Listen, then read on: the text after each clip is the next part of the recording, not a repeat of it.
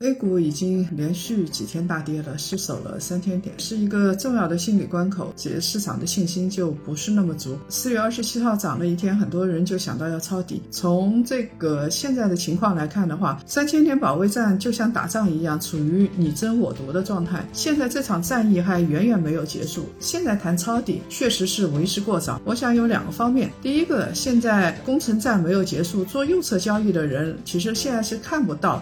到底会怎么样的？我们看到有一些利好的政策出台了，但是市场底在哪里，并不是太清楚。包括是专业投资者内部，其实分歧还是非常大的。我们从外资来看，分歧也比较大。另外一个呢，很多人买了偏股的公募基金，说我已经亏了百分之四十、百分之五十，我需要止损了。其实，在这种时候，很多人用的方法是躺平，要么用的方法就是定增、摊薄成本。已经跌了百分之五六十，再去说止损，其实是为时过晚了。所以我们看啊，市场大家都说好的，或者是大家争先恐后去买基金，它已经涨了一倍呀，甚至涨了两倍。这样的时候，往往不是太好的时候。当大家都不看好的时候，这个时候也没有必要太悲观。但是说三千点争夺战已经成功，我想还是为时过早的。